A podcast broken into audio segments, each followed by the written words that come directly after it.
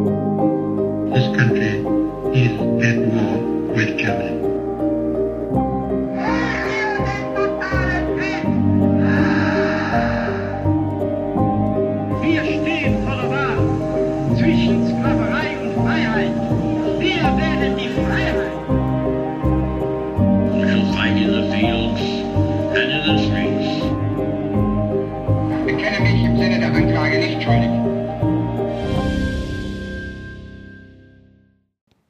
Hallo zusammen und damit herzlich willkommen zu einer neuen Folge Wunder, Wissen, Weltkrieg.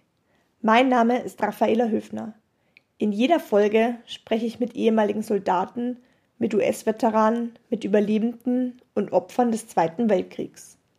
Hört aus erster Hand die Erlebnisse, die Schrecken und Wunder, die meine Gäste selbst erlebt haben. Hier geht es um den Tatort Zweiter Weltkrieg. Ein Podcast gegen das Vergessen und für den Frieden.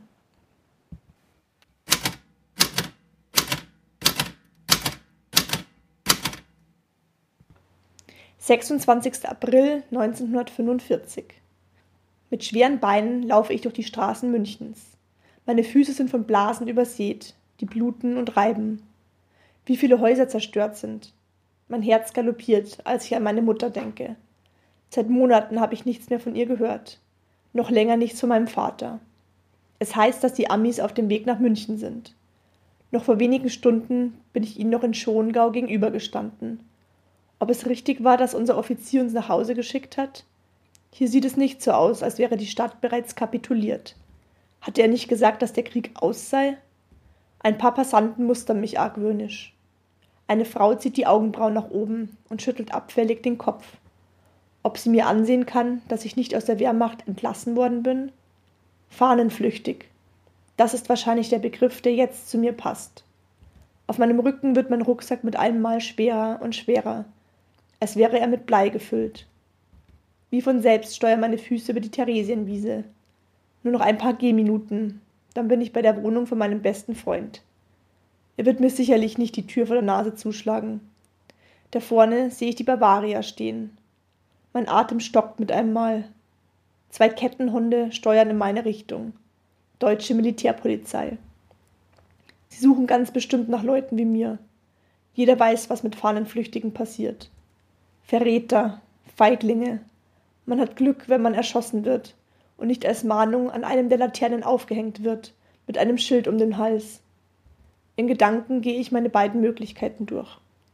Weglaufen und so schnell wie möglich das Weite suchen. Unmöglich. Sie haben mich bereits gesehen. Mein Stahlhelm blitzt in der Sonne. Der Karabiner und meine Gasmaske sprechen Bände. Ich bin Soldat. Das sieht man mir auf den ersten Blick an. Ich entscheide mich für die zweite Möglichkeit. Schweiß perlt über meine Stirn und schmeckt salzig, als er über meine Lippen rollt. Hoch erhobenen Hauptes marschiere ich auf die beiden zu. Eduard Gutkas, melde ich mich. Ich komme gerade vom Einsatz in Schongau. Man hat uns nach München geschickt. Wo kann ich mich hier zur Wiederaufstellung melden? Da gehen Sie sofort zur Schwanthaler Schule und machen dort Meldung, sagt der kleinere der beiden. Ich nicke und mache auf dem Absatz kehrt in die vorgegebene Richtung. Es ist dieselbe wie zu meinem Freund. Sobald ich außer Sichtweite bin, biege ich in eine andere Straße ein, laufe zum Haus und klopfe an der Tür. Martin macht ein überraschtes Gesicht, als er mich sieht. Martin, du musst mich reinlassen, stoße ich hervor und blicke mich gehetzt um. Er zögert keine Sekunde und lässt mich eintreten. Wärme empfängt mich. Ich bin in Sicherheit. Fragt sich nur, für wie lange.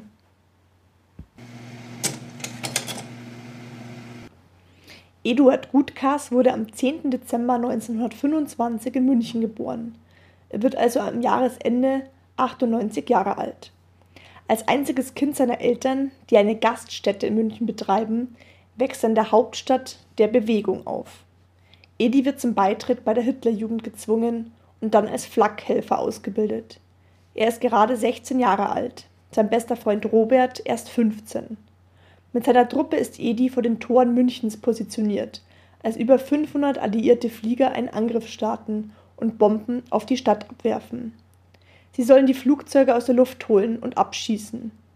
Eine Aufgabe, die sehr viel Übung erfordert. Ebenso bewacht Edi mit seinem Freund das Konzentrationslager Dachau. Die Jungen hören von einem angeblichen Ausbruchsversuch der Häftlinge und sollen auf jeden schießen, der durch das Tor rennt.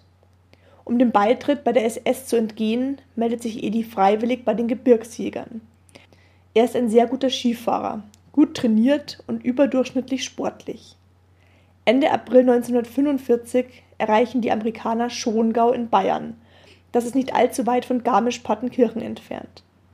Edi wird zum letzten sinnlosen Kampf aufgefordert. Kurz vor dem Einmarsch der amerikanischen Soldaten in seiner Heimatstadt München taucht er bei seinem Freund Martin unter. Nürnberg ist bereits befreit. Doch er muss sich höllisch in Acht nehmen. Noch immer werden Fahnenflüchtige denunziert und standesrechtlich erschossen.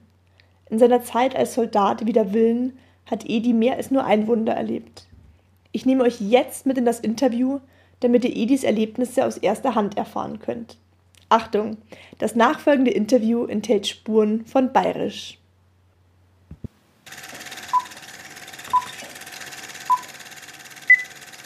Fangen wir erstmal an, eben ähm, mit Ihrer Biografie, wann Sie geboren Also, sind. ja, also jetzt fangen wir an, also 10. 10. Dezember 1927, ja.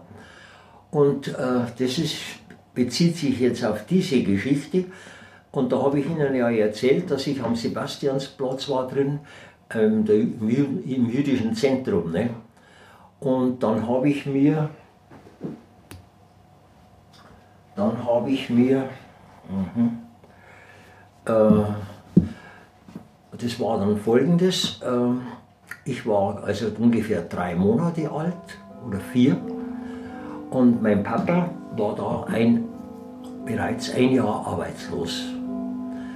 Und was er genau hatte, weiß ich nicht. Das ist auch nicht so hinterfragt worden mal später. Und, und dann war er arbeitslos, ja. Und dann äh, hat meine Mama hat irgendwie erfahren, dass ein Hofrat Teilhaber, ähm, dass der von jungen Lämmlein eine Drüse entnimmt und bei so einem Krankheitsbild, das mein Vater hatte, ich weiß aber jetzt nicht genau, das ist das Einzige, was ich dann schlecht recherchiert habe, ähm, das wird dann implantiert irgendwo und das übernimmt dann diese äh, Drüsenfunktion, die gestört ist. Und dadurch wird dann die körpereigene wieder eine gewisse Zeit entlastet und der Papa ist wieder gesund geworden. Und dann ist meine Mama zu dem Hofrat Teilhaber hingegangen und habe gesagt, äh, Herr Hofrat, ich habe gehört, dass Sie bei dieser Krankheit so erfolgreich, so, so viel Erfolge haben. Und mein Mann ist jetzt davon betroffen. Und, und dann hat er hat's gesagt, aber hat er hat's gesagt, Herr Hofrat, äh, der ist jetzt ein Jahr arbeitslos, wir haben kein Geld, ja. Und ach, hat er gesagt, ich habe so viele reiche Patienten, das gleicht sich aus. Und habe meinen Vater behandelt und hat ihn gesund gemacht. Wahnsinn, mit diesem, mit dem, was Sie gar nicht wissen jetzt genau, was es letztendlich war. Ja, ja. Es war also irgendeine eine Drüsenstörung von so einem jungen Lämmlein, das hat man implantiert, genau. Ich meine, ich war damals auch so jung. Und, und der Papa ist völlig gesund geworden, ja. Und dann eben diese, diese großzügige Geste, dass er sagt, na, ich habe so reiche Patienten, das gleicht sich aus, ja. Also das zu dem Juden, zu den ähm, Beziehungen zu Juden, ja. Und nach 1945, Sind Sie in München geboren oder aus Ich bin in München. In München. Goethestraße 4 im zweiten Stock. Haben Sie Geschwister? Na, leider nicht. Ne? Weil ich bin, Mama hat im Januar geheiratet und ich bin im Dezember auf die Welt gekommen. Und es hat anscheinend ähm, eine große Bedeutung, ganz junge Eltern zu haben. Also da ist halt noch nichts kaputt in, bei den Menschen. Ne? Und ja, und, und dadurch bin ich eigentlich bis jetzt mit außen dem leichten Dachschaden, den Sie ja feststellen, äh, bin ich eigentlich äh, ohne Beschwerden und ganz kerngesund. Ja. Nehme auch keine Medizin, vertrage auch keine Medizin. Ja. Ja, Können Sie sich an Ihre Kindheit in München erinnern? Ähm, als zum Beispiel Hitler an die Macht gekommen ist, 1933, da waren Sie dann sechs Jahre alt. Können Sie sich noch erinnern, dass da Aufmärsche waren in München oder Umzüge? Na, es, es war nur so, dass von, die, von, die, von diesem Hitler und von dieser Indoktrination, äh, die wir hatten, durch die ganze Presse, haben Sie den, den Ausdruck Stürmer kennen Sie ja, ja. Ja, klar. Das war an jeder Ecke, das war bei uns in der Westen, bin ich aufgewachsen. Und da war das Kastel der Stürmer. Und da war jede Woche eine andere Hetze gegen Juden, was die alles machen. Und also, also grauenvoll einfach, was man ihnen alles so unterstellt hat. Ja. Können Sie sich erinnern, was da noch drauf stand zum Beispiel? Nein, nein, das weiß ich nicht mehr. Es war, war halt immer ganz grausam, was die da geschrieben haben. Und dann war halt 1938 war die Reichspogromnacht, ja. Und da sind, bin ich dann mit meiner, Mama, da war ich ja dann genau schon elf Jahre oder zehn Jahre. Dann sind wir am nächsten Tag in die Stadt gegangen und dann haben wir halt gesehen, dass die ganzen Geschäfte, die waren alle, die Fensterscheiben zerschlagen, geplündert, ja. Und da haben die damals groß erzählt, ja, das Volk ist auferstanden. Und sie haben äh, in, der, in der Stadt haben sie mit Steinen diese Fenster kaputt gemacht. Ulfelder, haben Sie den Ausdruck schon mal gehört? Nein. Ja. Das war das große Kaufhaus im Tal, der als einziger damals eine, also eine automatische Rolltreppe hatte. Es wurde alles zerstört, ja, alles kaputt gemacht. Und die Synagoge ist auch angezündet worden damals. Die war da, wo jetzt das, äh, äh, das äh, wie heißt das, das hm, wo der BMW-Pavillon drin war am, an dem großen Brunnen am, in München, wo das Künstlerhaus drin war. Okay, und da war eine Synagoge damals. Ja. Und daneben war die Synagoge, ja, und das ist halt alles kaputt gemacht worden, ja. Und da hat man dann eben erzählt, aber es ist halt so, Was hatten Sie da für, für einen Eindruck, als Sie mit Ihrer Mama durch die Straßen gegangen sind? Nein, das weiß ich nicht mehr. Das weiß weiß ich, nein, das weiß ich nicht mehr. Ich weiß nur eins, dass von diesem, so wie man den Hitler erhöht hat, äh, dass da eine Faszination ausging. Es war also eine, eine massive Indoktrinierung der Menschen, diese Lichtgestalt und dann äh, das erste Attentat von dem Elsner, das schiefgegangen ist, ja. Und dann hat er immer gleich die Vorsehung ins Spiel gebracht, der Hitler. Ich wurde gerettet, um das deutsche Volk zu retten, ja. Und ja, und, und War das damals in der Zeitung, dieses Attentat erwähnt? Das war ja, glaube ich, auch ein Jahr nach der Reichspogromnacht im November 39 hat ähm, Elsa die Bombe platziert. ja, das, das war 38, war die Pogromnacht. Genau, und das äh, Attentat von Elsa war, glaube ich, ein Jahr drauf, auch im November im Ja, Bürgerbräukeller. Ja, beim Bürgerbräukeller war das Attentat, ja. Das ist aber auch schief gegangen, ja. Und äh, das ist halt, wenn der Teufel im Detail sitzt, dann ist es. Sie brauchen jetzt nicht glauben, dass ich irgendwie äh, von noch indoktriniert werden kann. Das geht nicht mehr. Mit 95 haben sie ein bestimmtes Weltbild, ja. Ich habe das Weltbild, wir müssen füreinander da sein. Das ist auch der Grund, warum ich mir, mich hier gemeldet habe, um manche Dinge wieder ein bisschen zurechtzurücken. Ja. Ja. Also was, ähm, ja, und der Hofrat Teilhaber, der dann meinen Papa gerettet hat, der hat dann bis 1956 gelebt.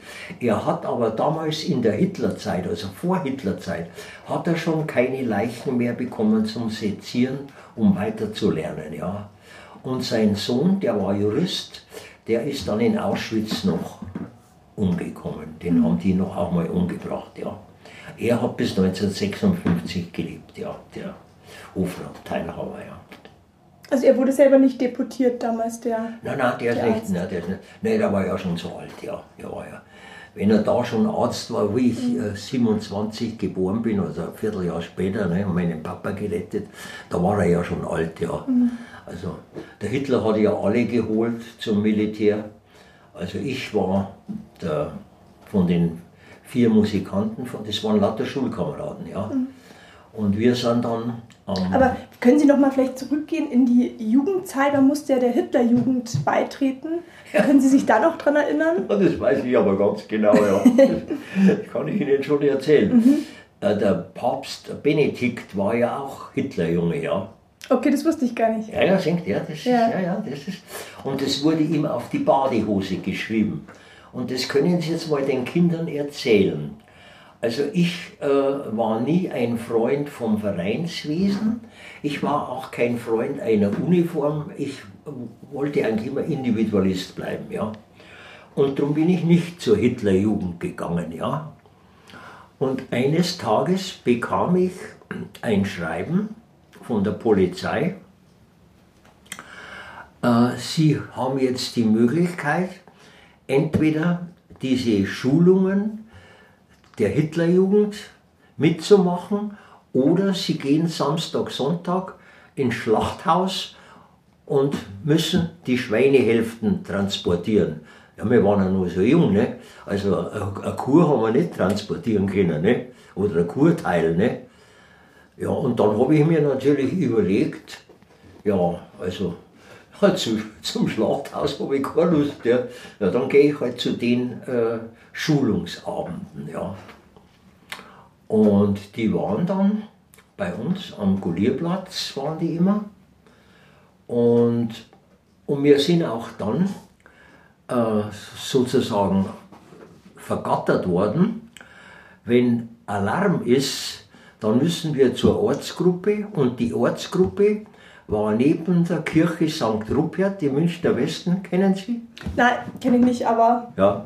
Münchner Westen kenne ich, ja. München Westen, also das war, äh, da ist die große äh, Trappentreustraße, die geht zur Donnersberger Brücke und da, und da, und wir waren dann in dieser Ortsgruppe am Golierplatz und wir waren dann als äh, Hitlerjungen, ich war ja dann doch Hitlerjunge, also Zwangsheirat. Ich wollte gerade sagen, da sieht man ja wieder, wie der Druck schon von außen kam. Wahl, Hitlerjugend oder im Schlachthaus Ja, arbeiten. ja, ja. Also es gab keine Alternative, ne?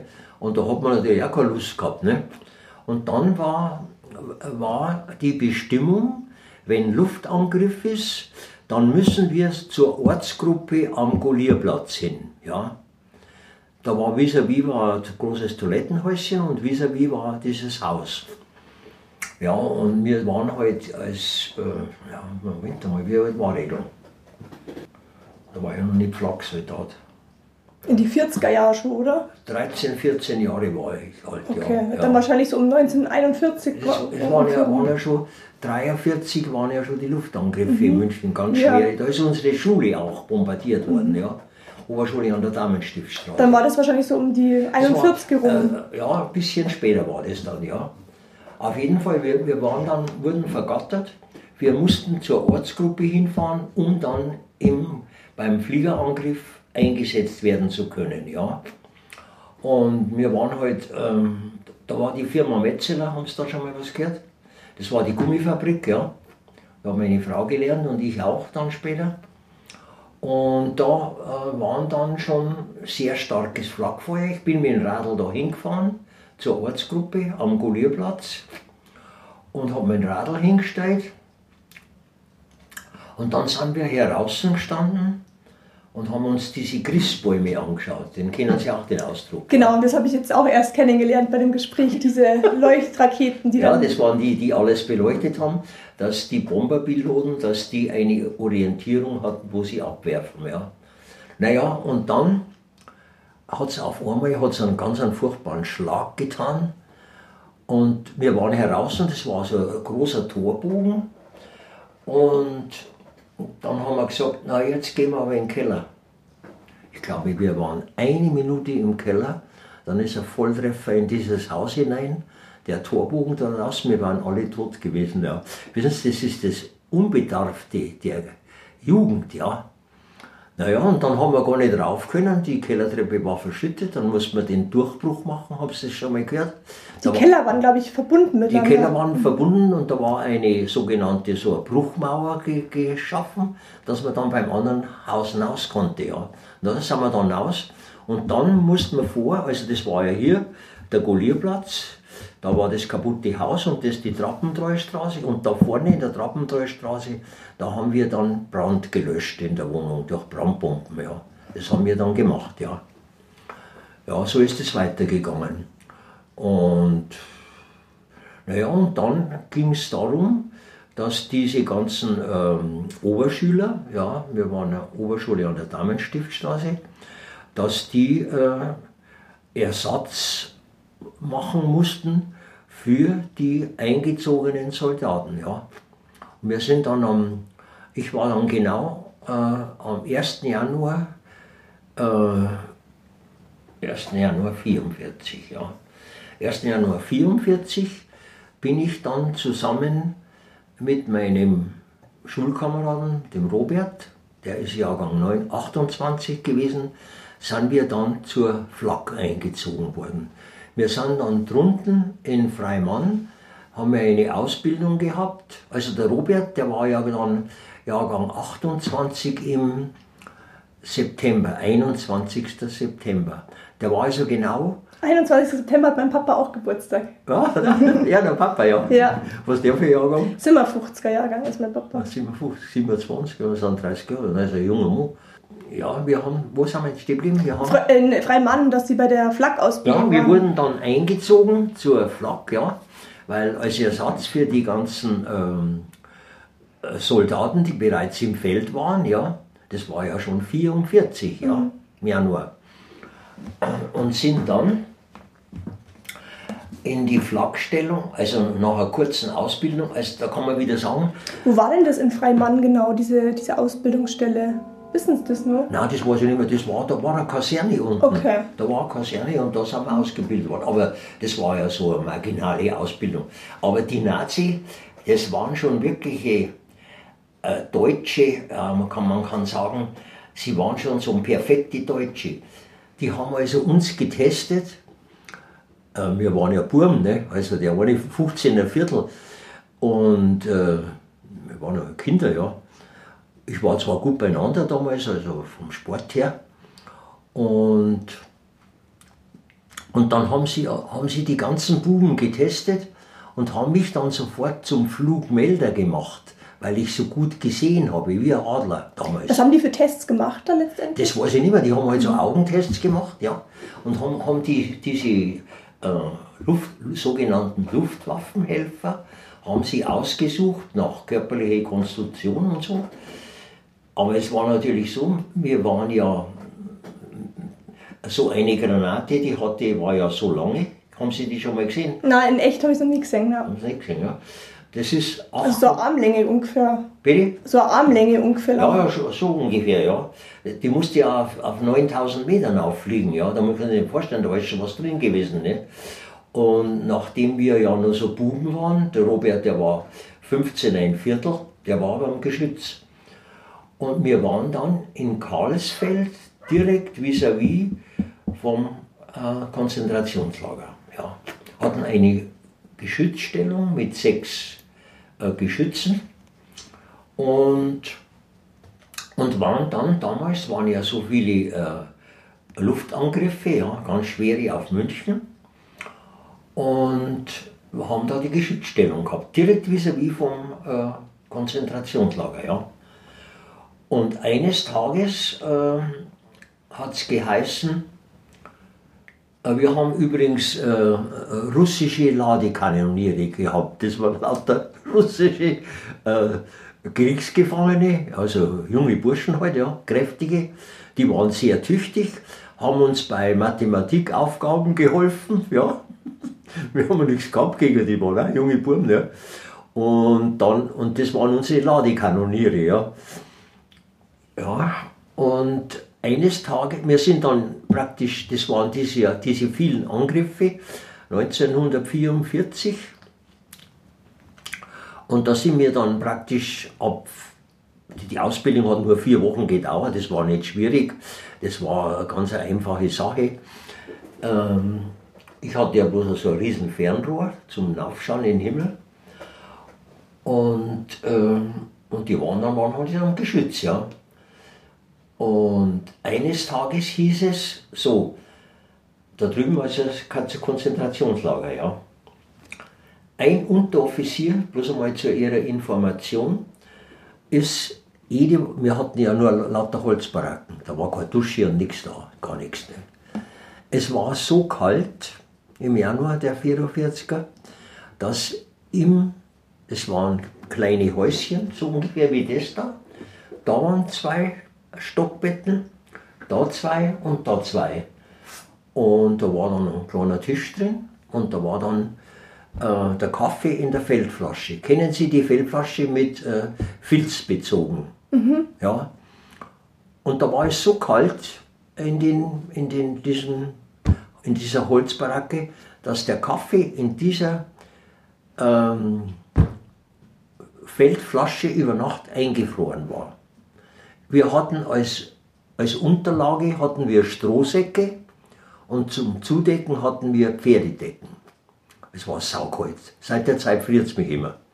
Ja, also und eines Tages hieß es so, äh, die Geschütz, äh, das ist so ein Geschützstand, da ist ja rundherum ein kleiner Wall, wenn Bomben fallen, dass nicht alles kaputt ist.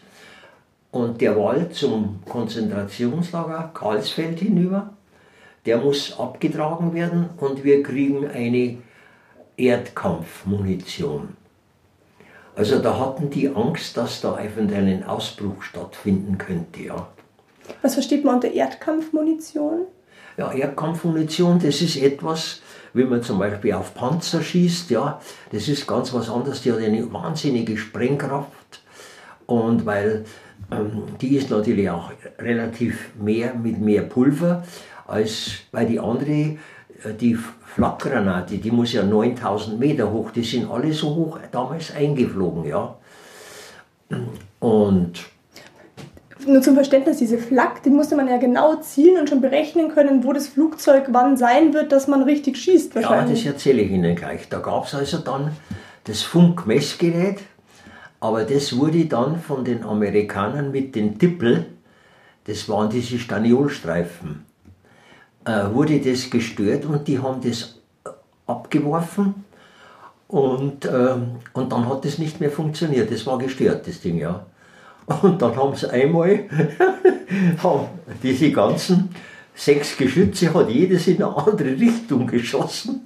Dann hat der, also der Geschütz, also der, der, Chef, der Kompanieführer, der hat gesagt, jetzt gehst du runter zu den anderen und sagst, sie sollen wenigstens alle in eine Richtung schießen.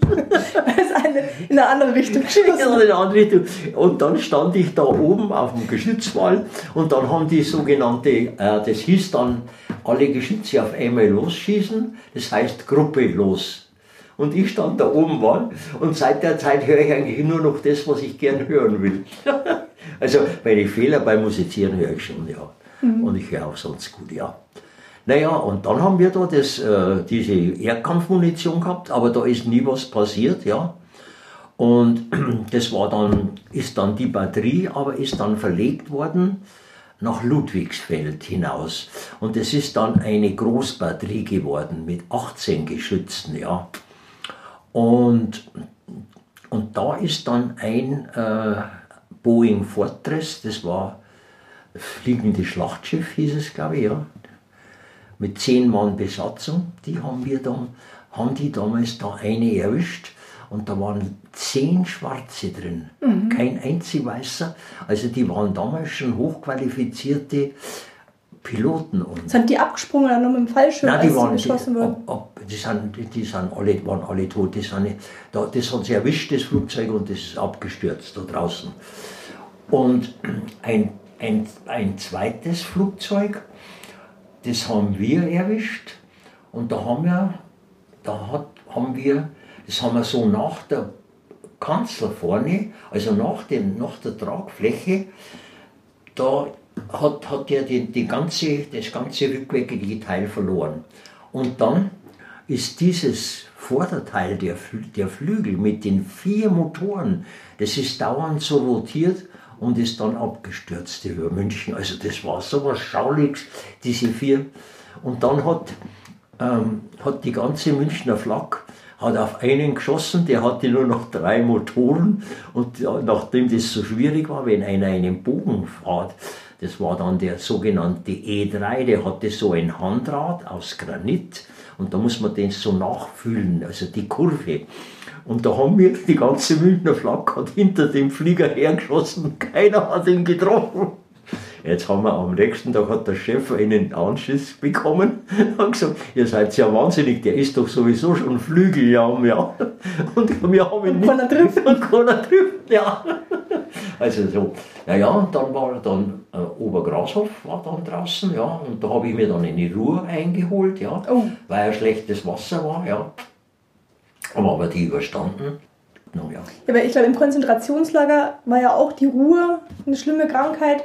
Und ich glaube, die haben immer geschaut, dass die Kohlestücke kriegen. Kohle, Kohle, Kohletabletten hat es gegeben. Das war damals sozusagen das Mittel der Wahl. Und jetzt ist es ja Imodium, ja. Bloß zu Ihrer Information, ich war ja 32 Jahre Pharmareferent, ja. Ich bin ja nur in Krankenhäusern gewesen, die ganzen großen Kliniken und alles nur Ärzte, ja. Sonst nichts, ja. Was hat man als Bevölkerung oder Sie als junge Burschen vom Konzentrationslager gewusst? Sie haben gar nichts gewusst. Das ist nämlich das Interessante. Also der Unteroffizier, der jede Woche da beim Duschen drüben war, der hat nie einen Ton erzählt. Dann, wir hatten eine Gaststätte in München von 39 bis 49. Und damals äh, die sogenannten Kommunisten, die kamen nach Dachau. Und wenn die nach einem halben Jahr wiedergekommen sind, da hat kein einziger erzählt, was in Dachau stattfindet, was da los ist. Also nichts. Weil die hatten Angst, dass sie kommen wieder hin, ja. Also so von wegen, dass das in Deutschland allen Deutschen bewusst war, was da passiert ist, das stimmt nicht. Also der, so, so schlau waren die Nazis schon, dass sie das nicht gemacht haben. Ne? Man konnte ja auch nicht einfach hinspazieren und sagen, ich möchte mir jetzt gerne mal das La- Konzentrationslager anschauen. Na, na, da war ja von Da wegen. war ja eben- Mhm. da hätten, das war ja alles abgesperrt. Ja, ja. Nein, nein, da war gar nichts. Ja. Meine Oma hat immer erzählt gehabt, dass immer so geredet wurden, dass als Kind, wenn du nicht folgst, dann kommst du nach Dachau. Ja, da kommst du nach Dachau. Naja, also, also das, an das kann ich mich nicht erinnern. Also wir haben halt nur äh, diese äh, Kommunisten, also aber nicht abwertend, gell, äh, die da in Dachau waren. Und die sind dann in unsere Wirtschaft wiedergekommen und, äh, und haben nie was erzählt, ja. Und mein Papa war zuerst, ich kann Ihnen nur eins sagen, ich bin eigentlich nur vom Papa her Österreicher, ja. Bleibt es auch in der Seele. Weil manche Dinge, die laufen in Österreich besser als bei uns. Bei uns läuft manches nicht mehr. Die ganze Erbschaftssteuer, alle diese Dinge gibt es da drüben nicht. Ja? Also die, am deutschen Wesen muss nicht unbedingt noch, heute noch mal die Welt genießen. Das haben wir schon mal erlebt, war nix, ja. ja, auf jeden Fall. Ich darf den Faden nicht verlieren. Ah, genau, das, das Konzentrationslager war mal gerade, äh, die Flakstellungen. Ja, Flaggenstellung, ja, also sind. Das war dann schon Mitte 44 wahrscheinlich, oder? Nein, das war ja so ungefähr Mai, Mai, Juni waren das, ja. Und da waren ja ganz schwere Angriffe. Und äh,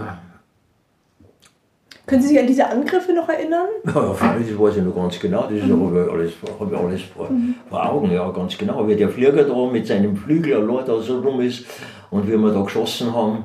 Und ja, und dann kommt jetzt, äh, dann sind wir äh, zum Scharfschießen nach Friedrichshafen gekommen.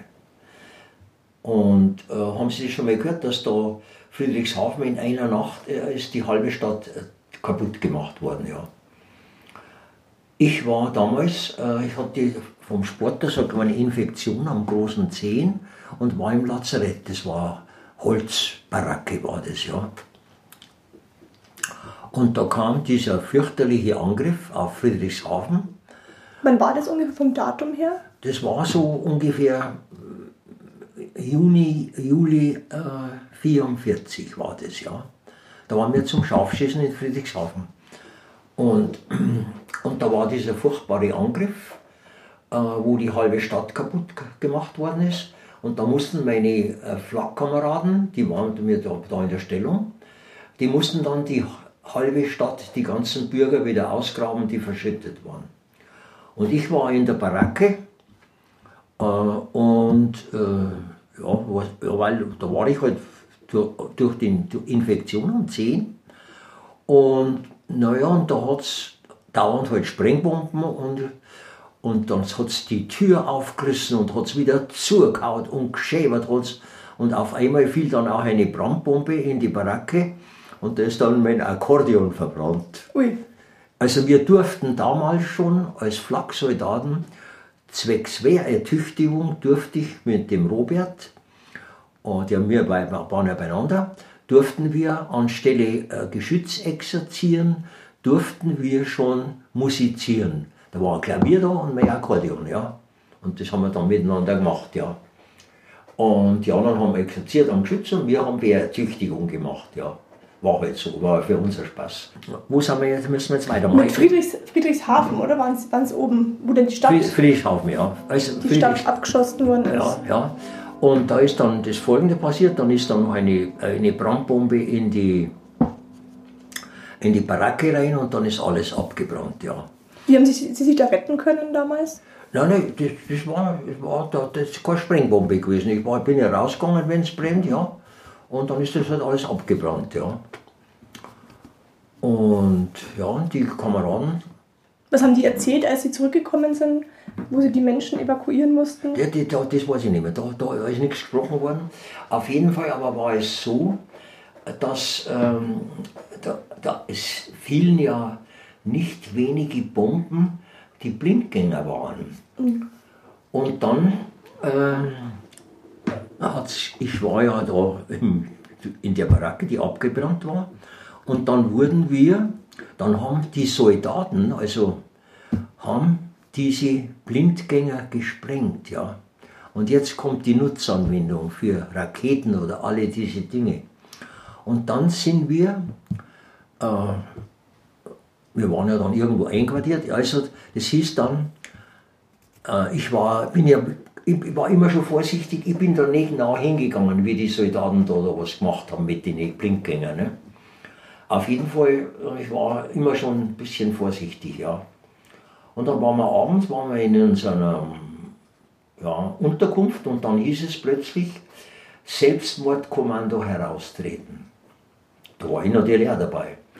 Und dann haben uns die, äh, ja, die Vorgesetzten haben uns ins Krankenhaus geführt, wo diese ganzen Soldaten waren, die diese Blindgänger gesprengt haben und die dann aber losgegangen sind. Die hatten keine Nase, alles verklebt, alles zu, grauenvoll. Einer, glaube ich, hat einen Arm weg gehabt. Gell?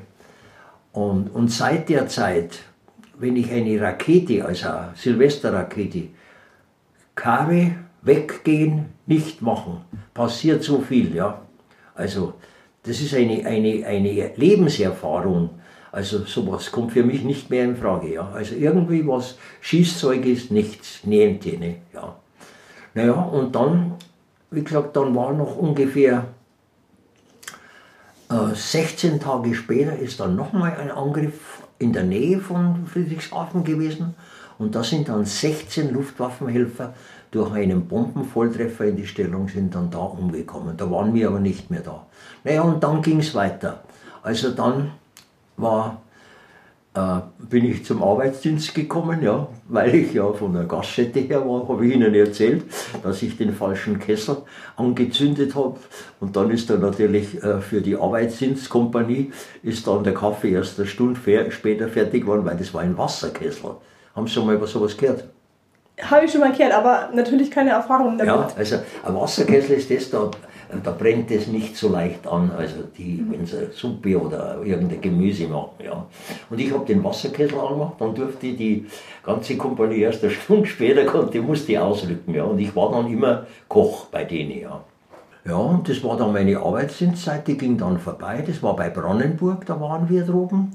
Das war dann Ende 44 schon. Nein, nein, das war noch, das war noch mittendrin. Ah, mittendrin noch. Ja, und dann bin ich, also alles mit dem jungen Jahr, bin ich dann, da war ja noch gar nicht da war ja schon Flachse da vorher, ja.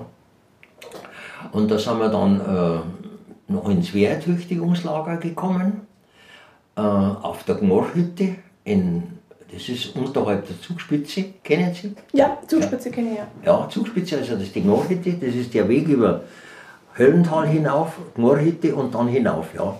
Und da waren wir dann, weil ich hier bin ja dann 45, bin ich ja bereits im Januar äh, dann äh, zu den, äh, Moment mal, nein, nein, das stimmt jetzt nicht.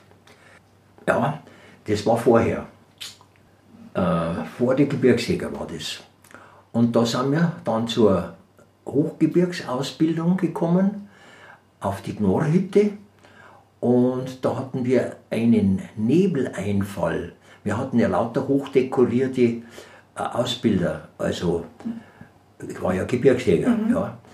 Also von Flaksoldaten zum Gebirgsjäger wieder. Nein, nein, noch nicht. Flaksoldaten, noch zuerst äh, Wehrtüchtigungslager auf der Gmorrhütte, ja. Zur Hochgebirgsausbildung, ja. Wie hat diese Ausbildung ausgeschaut? Ja, ne, da haben wir alles marschiert und schießen und, und ja, also alles, ja. Abseilen äh, oben im Schneefernerhaus, ja. Und also richtig, ja, Ausbildung, ja. Und wie haben Ihre Ausbilder geheißen, weil Sie gerade gemeint haben? Nein, das weiß ich nicht mehr. Nein. Ah, okay. Nein, nein.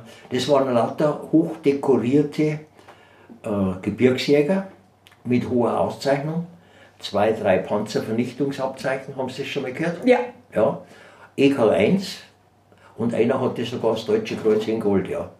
Ganz, das kommt nämlich erst nochmal dann. Warum? Das ist, glaube ich, sehr selten, gell, das, äh, das Goldene Kreuz. Ja, ja. Aber da kommt jetzt erst nochmal, warum das so wichtig war, dass die Soldaten so erfahren waren. Ja, und dann äh, bin ich da wieder entlassen worden und dann bin ich äh, am Grubigstein wieder in ein Wehrertüchtigungslager gekommen, drüben am Grubigstein, ja. Und äh, ja, und das war dann auch vorbei und dann sind wir, haben wir die Einberufung bekommen zu den Gebirgsjägern, zu den schweren Maschinengewehren nach Garmisch, nach Greinau. Ja, da war in Garmisch die große Kaserne. Ja.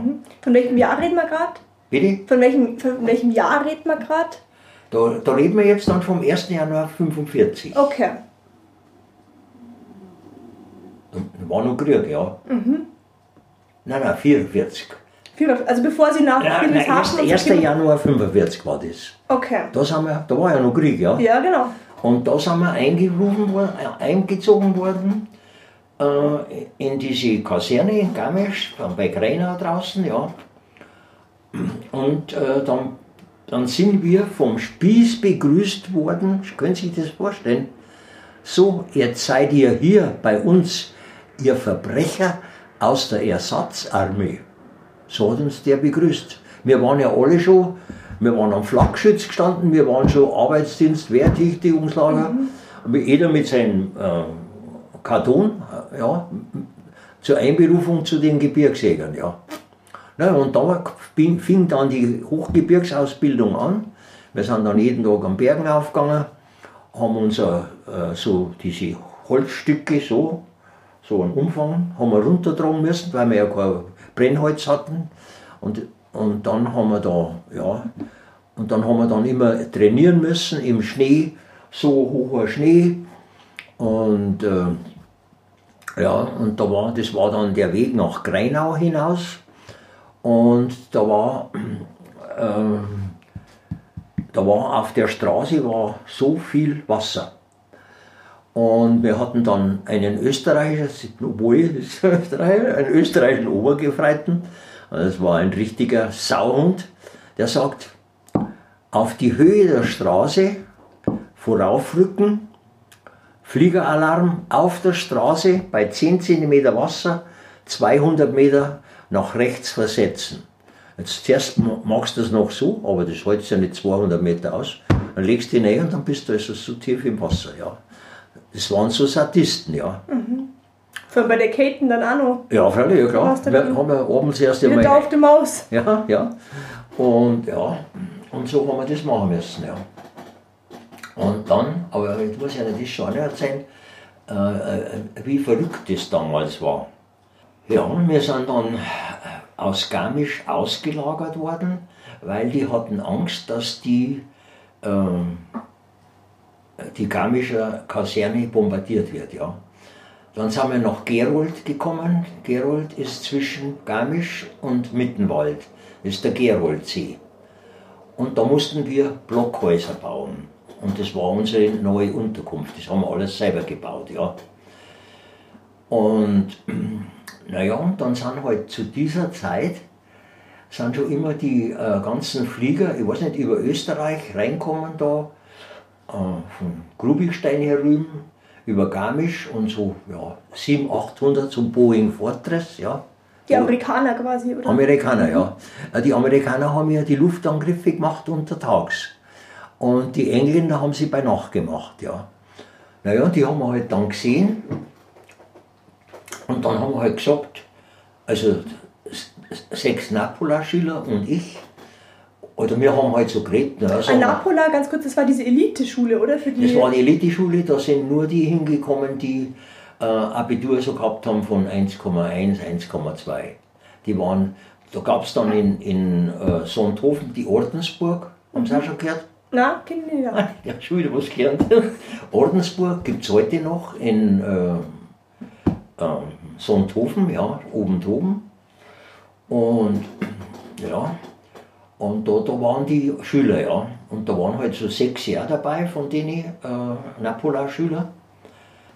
Also das war dann so, wir sind also nach nachgekommen, nach Gerold, ja. Und nun, nun haben wir also geredet und so.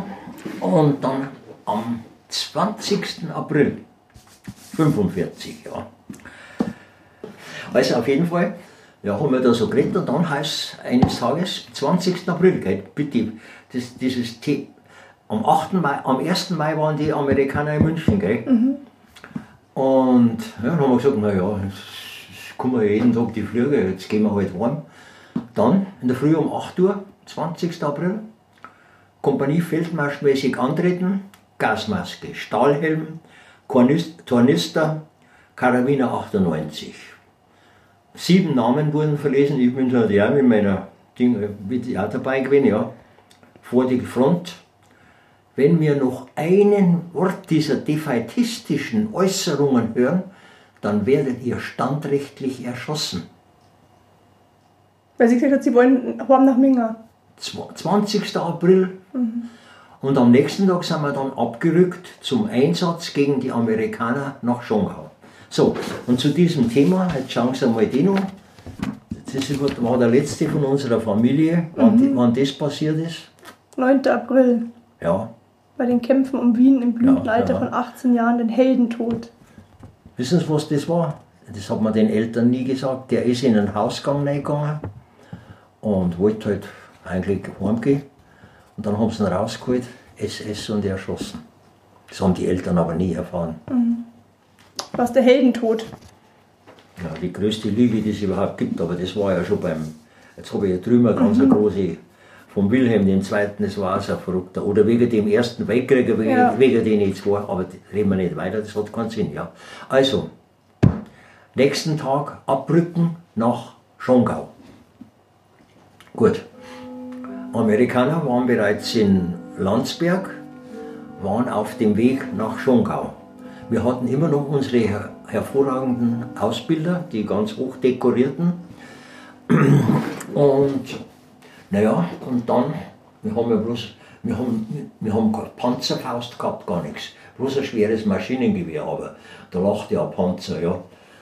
Und ja, ja, und dann haben sie gesagt, äh, ja, die Amerikaner kommen jetzt in Schongau und ja, wir gehen jetzt rüber, Amerikaner entgegen. Und unsere erfahrenen Oberjäger haben dann gesagt, nein, nein, Burm, das, das hat keinen Sinn, das hat keinen Sinn. Mir haben wir bloß ein Maschinengewehr, also was, das bringt nichts. Ja. Und da war aber die große Brücke da, da war die Papierfabrik äh, in Schongau da. Und dann haben die die Brücke in die Luft gesprengt, ja, und dann waren die Am- Amerikaner drüben und wir hier drüben. Und jetzt, jetzt können sie wieder ihren Kindern was erzählen. Dann haben sie rübergeschossen, ein bisschen, ja. Und wir unerfahrenen Soldaten, ähm, wir sind aufrecht einfach da wegspaziert. Und, und die erfahrenen Soldaten, die haben sofort die nächste Grube gesucht und haben sie da hingelegt. Und wir sind da aufrecht. Also. ja, Burm. Ja, Aber Korn hat es erwischt, oder? ja, kann uns erwischt, ja. Ja, dann haben wir noch eine Nachtwache haben wir da gehabt, da in einem Stadel. Da habe ich auch wieder, aber leider habe ich wieder die, die sogenannte gute Karte gezogen. da habe ich nochmal zwei Stunden wach mir müssen. Und ja, aber jetzt kommt dann wieder was. Am nächsten Tag äh, war dann die sogenannte Freiheitsaktion Bayern mit dem äh, äh, Rechtsanwalt Gerngroß. Haben Sie das schon gehört? Alles nicht bekannt, gell? Ja. ja, aber ich kann was einer erzählen, der es erlebt hat. Auf jeden Fall, der äh, Rechtsanwalt Gerngroß hat den Sender da im, im Freimann besetzt, ja, und hat durchgegeben, der Krieg ist aus, äh, ja, und das haben unsere Oberjäger gehört, und da haben sie gesagt, ja Burm, der Krieg ist aus, jetzt geht's heim, ja. Ja, dann habe ich halt meine Sache zusammengepackt und ähm, schaut, dass einen Lastwagen erwischt, ja, jeder halt, wo, wo halt daheim ist, ja. Und, ähm, und dann habe ich halt einen Lastwagen erwischt und die anderen habe ich dann einen anderen Lastwagen erwischt. Und, mei, und dann sind die Lastwagen in Bad Tölz, vier, fünf vor uns, sind in die SS-Kaserne eingefahren und die sind wieder, Soldaten sind wieder eingesetzt worden am Plattensee drunten nochmal. Und mein Lastwagen, der ist nach äh, Neubiberg gefahren und, und dann hat er, haben sie gesagt, na, jetzt kannst du aussteigen, ja. Ja, gut, dann gehe ich heim, ja. Wie gesagt, ich habe keinerlei Nachrichten von meiner Mama gehabt daheim. Von daheim. In Garmisch hat es ja nichts mehr gegeben, keine Post, ja. Auf jeden Fall bin ich dann ausgestiegen. Wissen Sie, wie viele Blasen das ich am Fuß gehabt, an die Füße gehabt habe? 29. Was? Das waren italienische äh, Bergstiefel, die haben ja andere Füße gehabt, die Italiener. Bersalgheri hießen die, die italienischen äh, Gebirgsjäger. Grauenvoll, ja. ja. Und dann bin ich da ausgestiegen in Neubiberg, dann habe ich eine Trambahn erwischt und bin bis zum Goetheplatz gefahren. Na, dann habe ich gewusst, jetzt bin ich bald daheim. Ja, dann bin ich am Goetheplatz, bin ich vier gegangen zur, auf, zur Wiesen. Da vorne ist Bavaria. Ich bin daher gewackelt mit meinen 29 Blasen, Karabiner, Rucksack, alles beieinander, Gasmasken, Stahlhelm, alles, ja. Dann bin ich halt so dahingedackelt. Und jetzt kommt's. Dann sind drüben sind zwei gekommen, auf der anderen Seite. Die sind von der Bavaria weg und ich bin zur Bavaria hin. Und dann haben wir gedacht, oh, wie haben wir gedacht, das ist jetzt schon eine komische Geschichte. Das war also 27 26. April. Da waren die ähm, Amerikaner noch nicht in München, die sind erst am 1. Mai gekommen. Und dann haben wir gedacht, äh, das waren zwei Kettenhunde, ja. Was heißt das, Kettenhunde? Kettenhunde, das war die deutsche Militärpolizei. Die haben alles kontrolliert, so, ja, so solche Sachen waren das. Gell? Ja. Und dann haben wir gedacht, ah, das ist mir jetzt schon ein bisschen suspekt. Gell? Na, dann bin ich da, haben wir gedacht, jetzt muss ich die Initiative ergreifen. Dann bin ich dann überdackelt, sage ich, Jäger Gutkass, wir, ich komme gerade vom Einsatz in Schongau.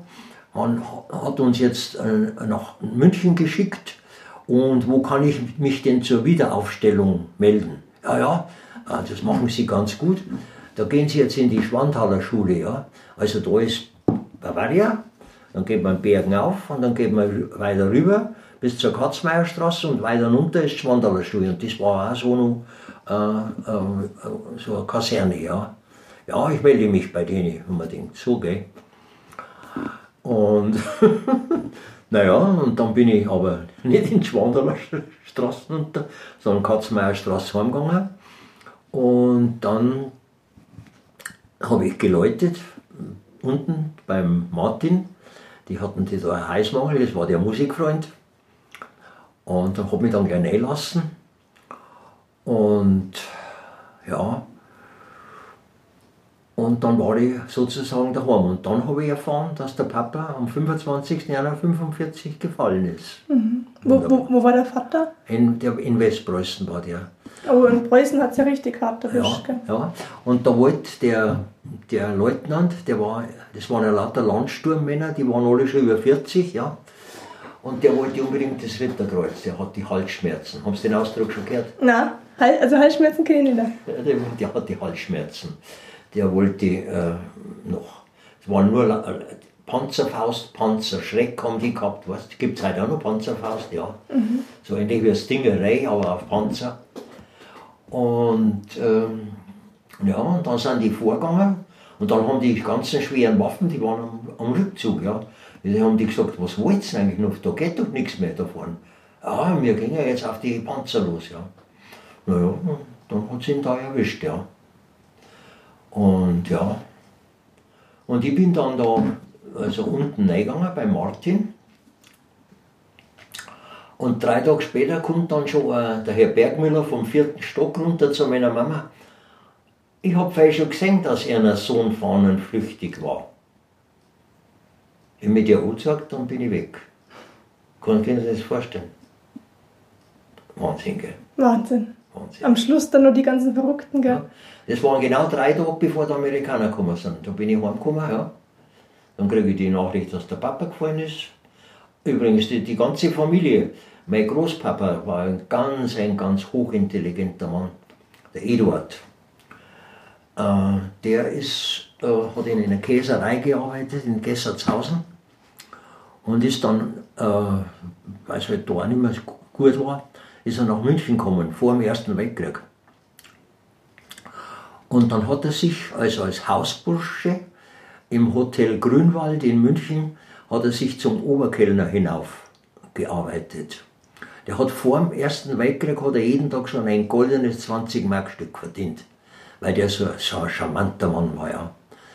Und dann ist er in englische Gefangenschaft gekommen, durch Gasvergiftung, da hat es ihn erwischt, ist nach England gekommen und dann haben sie, haben sie jemanden gebraucht, der dolmetscht, ja. Dann haben sie die Schullehrer, also nichts gegen sie jetzt, gell, haben sie die Schullehrer gemeldet, aber die haben die halt das Pitch in Englisch oder das Umgangsenglisch nicht so beherrscht. Aber der Eduard, ein ganz toller Mann, äh, der hat das beherrscht und haben gesagt, na Eduard, jetzt melde dich halt einmal, ja. Und dann hat er einen Dolmetscher gemacht da drüben, ja.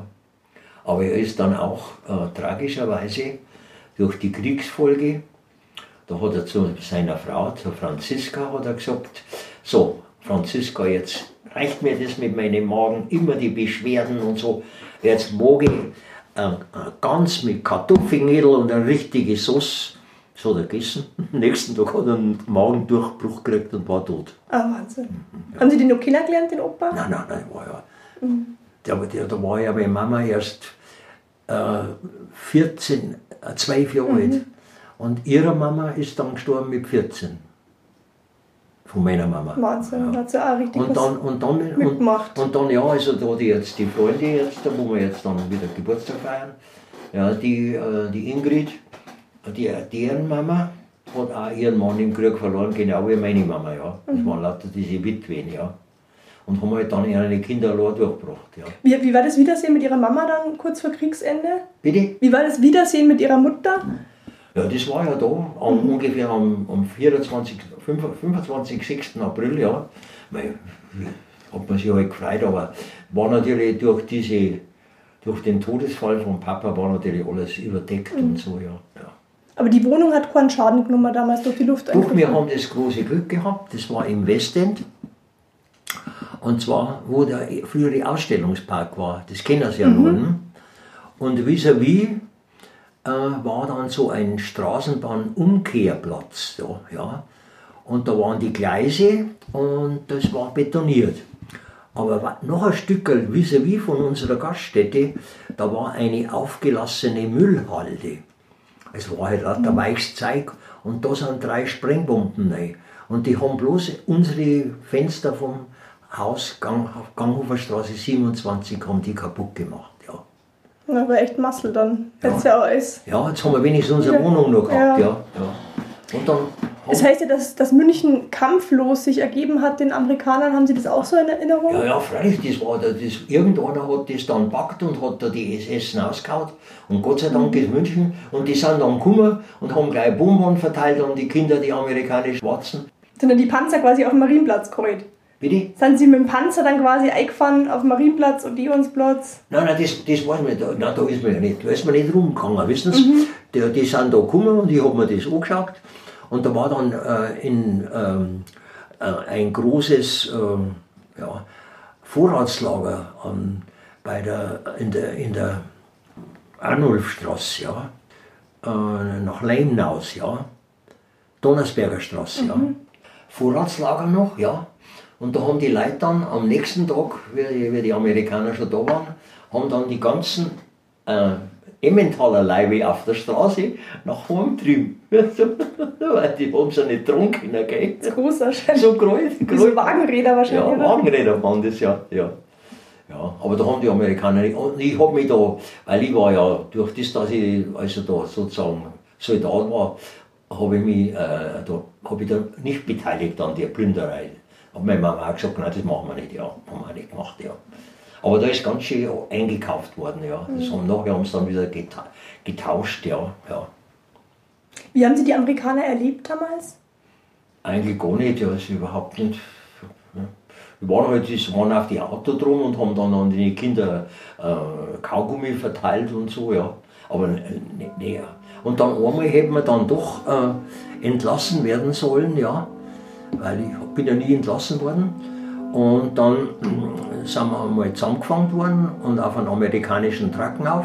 Und der hat uns dann irgendwo nach Neubibergen ausgefahren und hat gesagt, aussteigen, Schleichzeichen und dann war es wieder Schluss. Ja. Seit, da, dadurch bin ich nie entlassen worden. Ne? Aber der Klavierspieler, der Robert, der auch Flaksoldat war, der war dann in Sinzig in den Rheinwiesen. Haben Sie schon was gehört? Also die Rheinwiesen äh, kenne ich natürlich vom Ja, Namen, aber ja. was da passiert ist, weiß ich nicht. Ja, da war ein großes amerikanisches Gefangenenlager. Der Robert war ja erst äh, 16, ne? der war Flaksoldat. Und die haben es dann bis im September behalten. Und dann haben sie es erst heimgeschickt, anstatt dass sie es vorher heimgeschickt hätten. Ich habe geschaut und gewartet, ja, er ist nicht gekommen. Und dann hat er sich da eine Hepatitis geholt. Und an der ist er jetzt vor ungefähr, vor 14 Jahren ist er da gestorben. Okay? Ja, ja. Wahnsinn. Und wie ist der Übergang gegangen? Das habe ich jetzt vorhin nicht ganz verstanden gehabt. Weil Sie waren ja mit dem Robert Flak-Soldat. ja. Äh, wieso sind Sie dann zu die Gebirgsjäger rekrutiert worden und haben Sie sich da gemeldet gehabt? Nein, nein, das, ja, ich wollte nicht, das war so, wer sich nicht freiwillig gemeldet hat zu irgendeiner Waffengattung, der musste zur SS. Und das hat man damals irgendwie schon, dass das SS, äh, das war eine Elite-Kampftruppen, also wenn es einmal irgendwo Lichterloh gebrannt hat, dann ist eine SS-Sturmkompanie hingekommen, ja. Und zum Teil mit auch Bewährungssoldaten, das waren dann die Zeugen Jehovas oder solche, ja. Die hat man dann verheizt, ja. Und da habe ich gesagt, nein, nein, SS, da kommt nichts in Frage, ich gehe zu den Gebirgsjägern. War ja toller Skifahrer und, ja, und Sportler, ja. Ja, und, und dadurch ähm, bin ich dann einfach zur, zu den Gebirgsjägern gekommen, ja. Haben Sie in der damaligen Zeit, während der Kriegszeit, ein persönliches Wunder erlebt? Ja, das Wunder war dieser Angriff äh, im Westend, wo wir eine Minute vorher in den Keller gegangen sind. Das war das ja.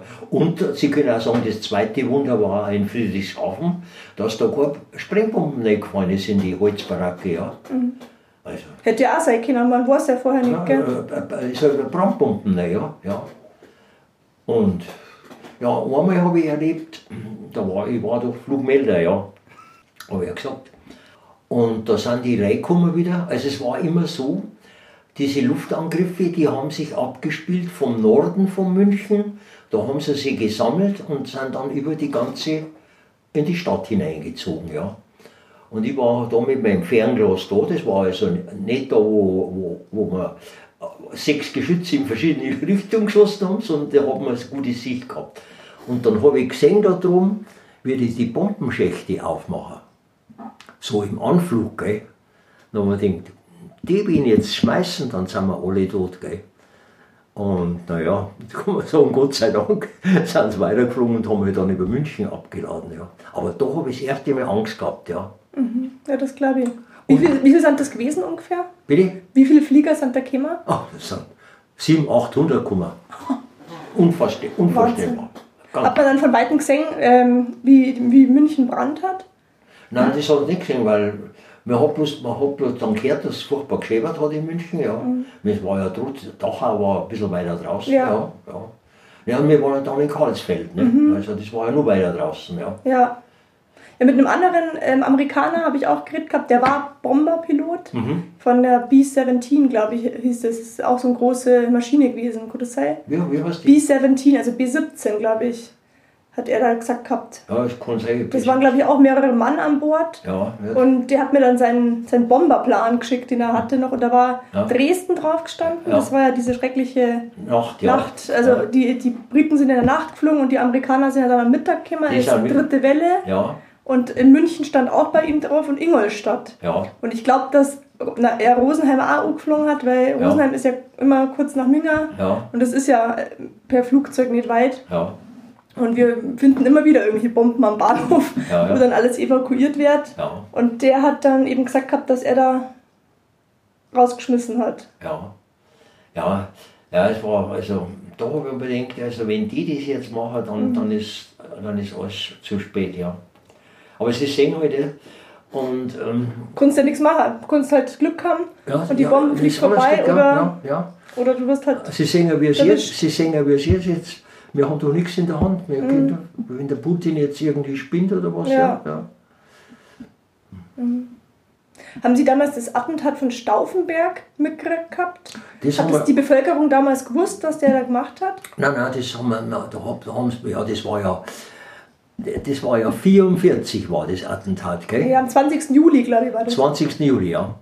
Und bis zu diesem Zeitpunkt, 20. Juli, ist die Hälfte der deutschen Soldaten gefallen. Und dann nachher, nach diesem 20. Juli, ist die andere Hälfte gefallen. Mit beim Papa dabei.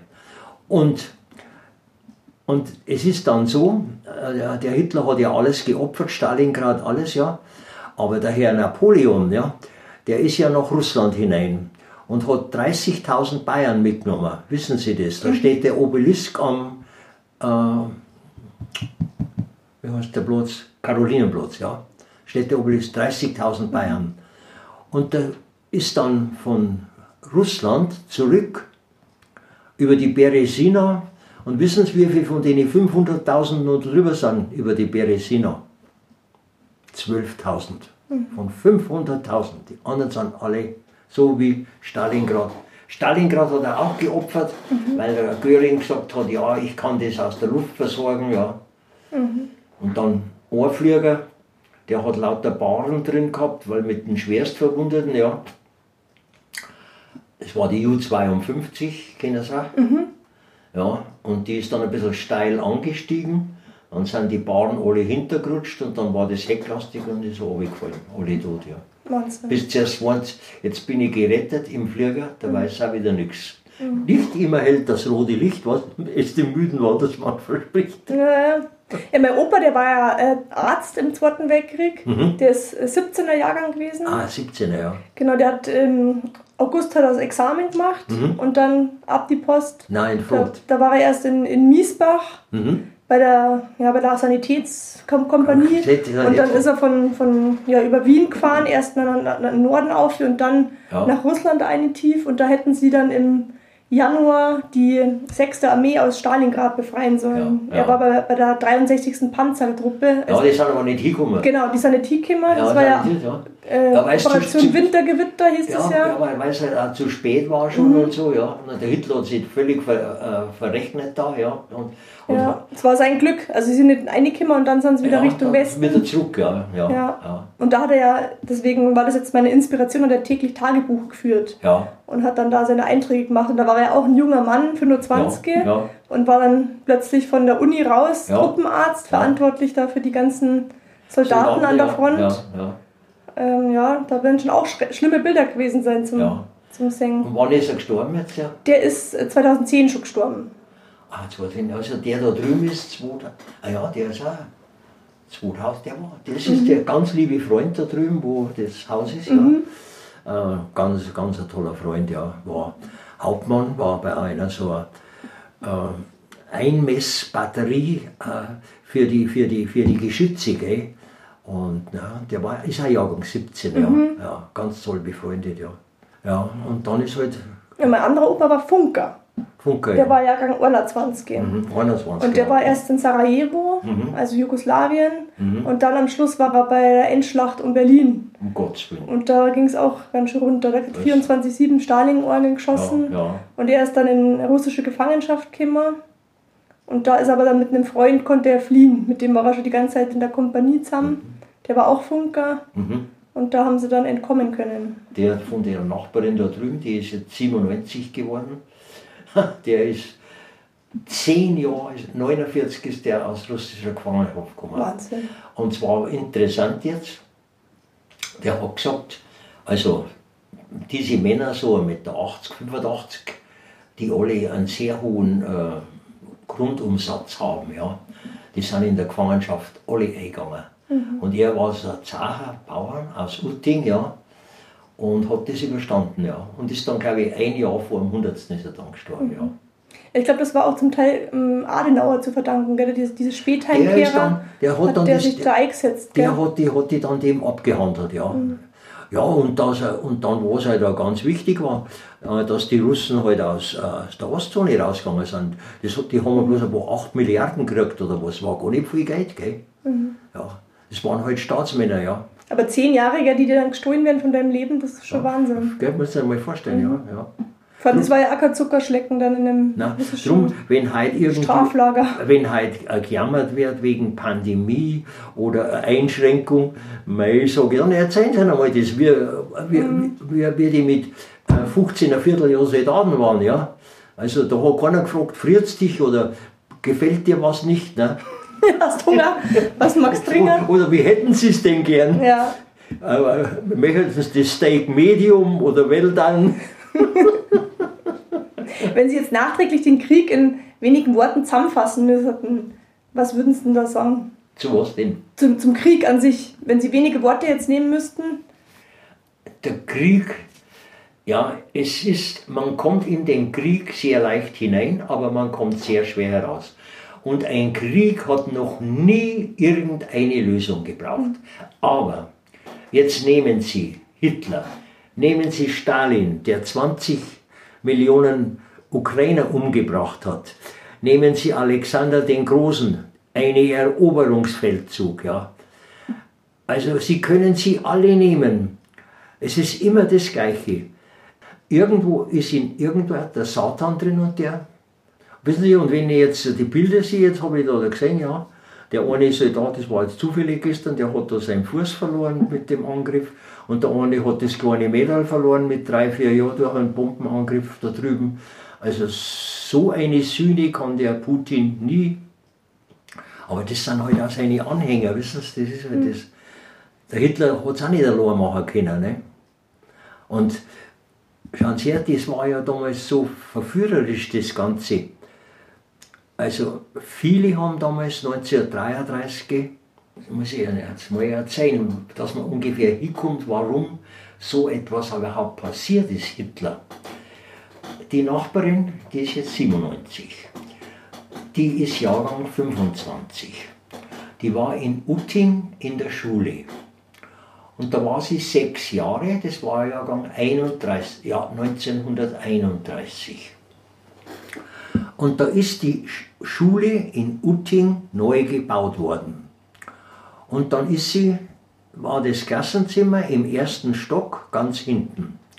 Dann ist sie in der Früh als sechsjähriges Mädchen, ist sie da reingegangen, da war der ganze Gang unten voller Männer gestanden, die ganze Treppe nach oben voll Männer gestanden und im ersten Stock bis fast hinter alles Männer. Was waren das für Männer?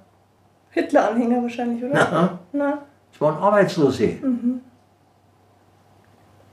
Gell? Die haben keine Arbeit gehabt. Und das war mit ein Grund, warum manche damals gesagt haben, äh, ja, schlechter kann es ja nicht mehr werden. Ne? Und der hat, ja, der hat ja so gelogen, wie er jetzt der Putin. Der Putin ist der beste Schüler vom Hitler. Also so, so, so dreiste Lügen, das ist ja ganz fantastisch, wie er das macht. Ja? Und, ähm, und dann haben die Leute gesagt, äh, von unserer Bedienung in der Gaststätte, die zwei äh, Brüder, die waren arbeitslos. Ne? Dann sind sie zur SS gegangen. Ja? Dann haben sie Arbeit gehabt und ein Geld. Gell? Und der Hitler hat von der ersten Stunde an hat er äh, auf den Krieg zugesteuert. W- Wissen Sie, was er gemacht hat? Um, um die Rüstung zu. Autobahn hat er gebaut, das quasi. Ja, ja, ja, ja, aber kannst ja kurz bloß Autobahn, wenn du Geld hast. Wissen, Sie, wissen Sie, was er gemacht hat? Er hat von allen Hausbesitzern die Grundsteuer zehn Jahre im Voraus einkassiert. Wissen Sie das? Na, Ja, dann müssen Sie ja merken. Und das hieß also, wenn Sie jetzt, jetzt würde unser Staat sagen, also Edi, von dir kriegen wir jetzt die Grundsteuer, zehn Jahre im Voraus. Und ja, so kannst du das Bar bezahlen. Ja, so, ich so, habe ich nicht. Ja, dann gehst du zur Bank. Ja, und dann? Ja, dann nimmst du einen Kredit aus. Ja, und wer, wer finanziert den? Ja, du. Das hat der Hitler gemacht. Der hat die, die Rüstung mit dieser zehnjährigen Vorauszahlung der Grundsteuer, äh, hat der die Rüstung von- finanziert. Die ganze Reichswehr, die sind ja alle dann zu ihm gegangen, ja. Es waren ja alle Offiziere vom letzten Krieg, die waren arbeitslos, ja. Und, und so ist es dann gegangen. Er hat den Zahn der Zeit natürlich äh, gespürt. Ja. Erstens die Schmach nach dem Krieg, der Jawohl. Versailler Vertrag, Versailler Vertrag ist ein englischer, Arbeitslosigkeit. ein englischer, äh, der, der Englische hat gesagt, äh, der Versailler Vertrag, der englische ähm, Politiker hat gesagt, dieser Versailler Vertrag, das ist die Grundlage für den nächsten Weltkrieg. Das hat der damals, das war 1919, gell? Und 39 ist er dann angegangen, ja. Also, und es hat halt alles Ursache und Wirkung. Also, Weil, Was ich noch wissen wollte, haben Sie in der Einheit eigentlich bayerisch miteinander geredet und mit die Offiziere? Oder waren das welche aus, dem, aus anderen Teilen Ja, Deutschlands? die waren, die waren von überall her. Mhm. Die waren, also da war. Ich habe überhaupt keinen, keinen dabei gehabt, den ich kennt habe, ja. Mhm. Ich bin ganz allein nach Garmisch gekommen, ja. Aber haben Sie bayerisch geredet dort? Ja, schon. Mhm. Aber wie gesagt, da wenn er gesagt, ihr seid Verbrecher aus der Ersatz, ja, mir- das hat er nicht bayerisch gesagt. Das ist klar, ja. Ja. Wenn Sie der jungen neuen Generation irgendwas mit auf den Weg geben würden, was dann da sagen? der neuen Generation sagen wir, sie soll immer ganz genau hinhören, was ihnen so Tag für Tag erzählt werden, erzählt wird. Sie sollen, jetzt kommt natürlich ähm, die Realität. Wir kriegen ja nur, schauen Sie her, ähm, ich war mit einem, ein Jugendfreund meiner Frau, das war der Professor Lepple, hat 100 125 Bücher geschrieben äh, war äh, der, in der Passinger Schule, war er Gymnasiallehrer und dann bekam er einen Ruf als Dekan nach Salzburg. Ja. Ein ganz brillanter Mann. Und der war mal beim, im Rundfunk drin und bei den Nachrichten. Und da sind dann, kommen dann die Zettelrei und da wird dann ausgesiebt, was für den Bürger sozusagen äh, convenient ist, also was, was ihm passt, was man ihm geben kann, ja. Also wenn wir irgendwas diskutieren, wir haben keine echten Informationen. Ja. Und wissen Sie, wenn ich eins sage heute, ähm, wenn, ich, wenn ich das jetzt höre, äh, was haben Sie studiert oder was sind Sie vom Beruf? Ich bin Politiker. Bei mir käme nur in den Bundestag, wer zuerst einmal gearbeitet hat in einer Firma, irgendwas geleistet hat und was getan hat. Weil das andere, bloß ich bin Politiker, so, das bringt es nicht. Sie sehen jetzt, ich meine, es ist jetzt so eine schwierige Situation. Das wollen wir gar nicht in Abrede stellen. Ne? Wer ist schuld, kann man nicht sagen, dass man auf sich auf Russland verlassen hat. Ne? Ich habe gesagt, der Putin greift nie an. Das, das macht er nicht. Und das ist doch passiert, ja. Also, Ja, meine Oma hat damals gesagt gehabt, wann war das, wo die Krim genommen worden ist. Ja. Dass er, da gibt es einen Krieg. Das war ein kriegerischer Akt, dass er die Krim der hat eingesackt er hat. kassiert, ja. ja. Ja, und da, hat sie, da kommt jetzt dann der Krieg. Ja, die hat, hat das genau gesehen. Ja, es ist sehr schwer. Also es ist auch so, was man wirklich absolut vermeiden sollte. Ähm, eine Beurteilung, das steht mir nicht zu, Sie zu beurteilen, Sie können mich beurteilen, das macht mir nichts aus. Aber, oder den anderen ur, urteilen oder über ihn urteilen. Das Wichtigste ist immer mal zu fragen, was ist der Hintergrund bei diesen Menschen? Wenn wir auch so Geschichten und äh, das ist halt dann alles schief gegangen, auch die Ehe. Und, aber das war halt, äh, das Mädel, die Herkunft war, der Papa war jetzt nicht der, den die Mama wollte. Der wollte, die wollte den Zwillingsbruder haben und den hat es nicht gekriegt. Mhm. Dann hat es den anderen genommen. Und dann sind die eigentlich passiert, die Kinder. Und, und das prägt dann einen Menschen. Mhm. Also man sollte immer ganz, ganz vorsichtig sein, äh, wie man miteinander umgeht und, und im Umfeld halt auch schauen. Mhm. Ja, aufeinander schauen und Acht geben finde ich ein sehr schönes Schlusswort. Ich danke Ihnen vielmals für das Interview und Ihre Zeit und wünsche Ihnen alles Gute. History Wissen. Heute geht es um die bayerische Landeshauptstadt München. München ist die Geburtsstadt meines Interviewgastes Edi Gutkas. Zudem ist München die Stadt, in der ich selbst studiert habe und tagtäglich arbeite. In meiner Universität beispielsweise, der Ludwig-Maximilians-Universität München, wurden die Geschwister Scholl verhaftet, als sie ihre Flugblätter in den Lichthof der Uni geworfen haben. Für die Recherche meiner Romanreihe habe ich bedeutende Schauplätze wie den Königsplatz, den Odeonsplatz oder auch Hitlers Wohnung am Prinzregentenplatz besucht. Doch jetzt erst einmal von Beginn an. Keine deutsche Stadt ist mit dem Aufstieg des Nationalsozialismus so eng verbunden wie München. München wurde in der damaligen Zeit als Hauptstadt der Bewegung bezeichnet. Dies war ein nationalsozialistischer Propagandabegriff, da sich die bayerische Stadt in den 20er Jahren zum Zentrum für den Aufstieg der nationalsozialistischen Bewegung Hitlers entwickelt hatte. Hitler selbst lebte seit 1919 in München wo auch die NSDAP gegründet wurde.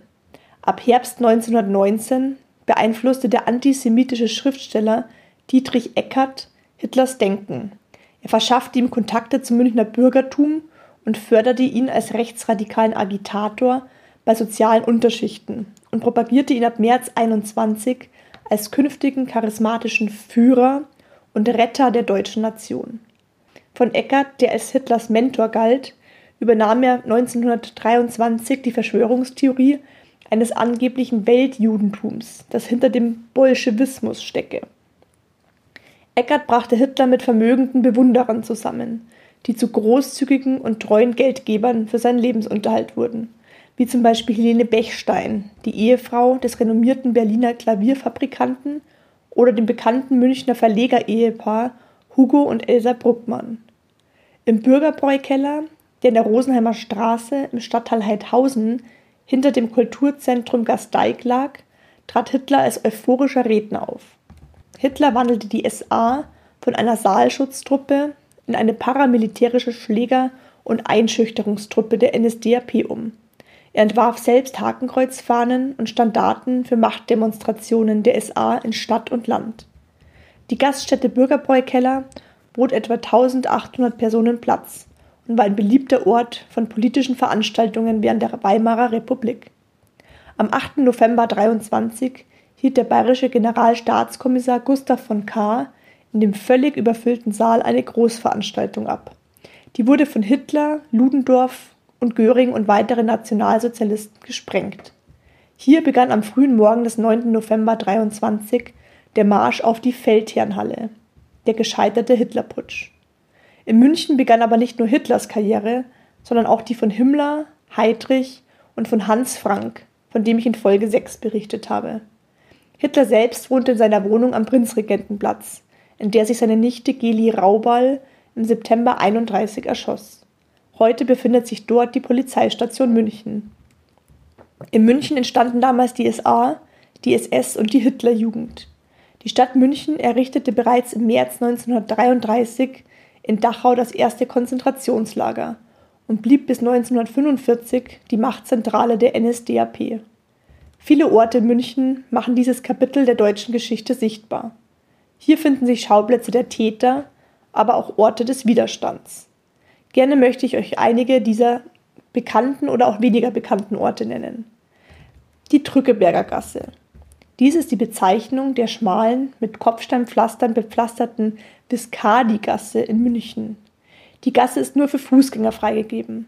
Sie verbindet die Residenzstraße und Theatinerstraße, kurz bevor diese an der östlichen und westlichen Seite der Feldherrnhalle in den Odeonsplatz münden. Am 9. November 1923 scheiterte ja vor der Feldherrnhalle Hitlers Putschversuch, der die Weimarer Republik zu Fall bringen sollte.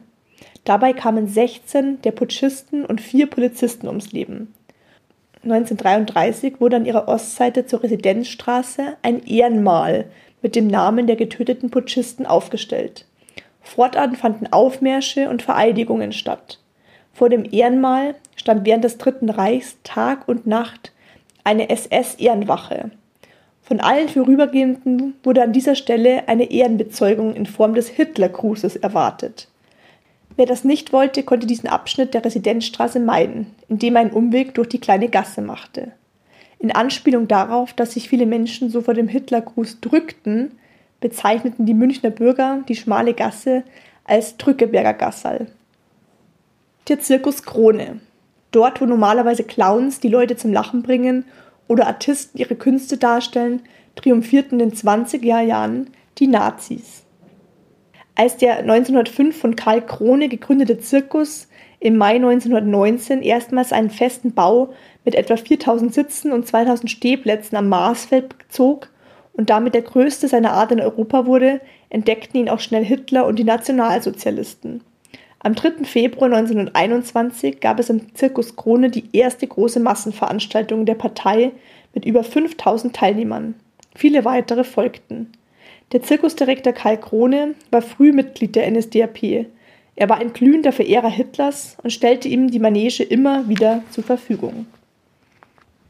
Das BMW-Werk Allach. München war das Zentrum der deutschen Rüstungsproduktion und der nationalsozialistischen Kriegswirtschaft. BMW ihr bedeutendster Hersteller. Die massive auf einen Krieg hinsteuernde Aufrüstung durch das NS-Regime, vor allem die rasante Hochrüstung der Luftwaffe, ließ BMW bis 1945 Zehntausende Flugzeugmotoren bauen. Als deutsche Arbeiter verstärkt zum Kriegsdienst herangezogen wurden, rekrutierte BMW zum Deckung der Arbeitskräftebedarfs Zwangsarbeiter, KZ-Häftlinge und auch Kriegsgefangene. Hermann Pfannmüller, ein Verfechter der Rassen- und Erbbiologie und seit 1938 Chef der Heil- und Pflegeanstalt München H., entschied über lebenswertes und lebensunwertes Leben.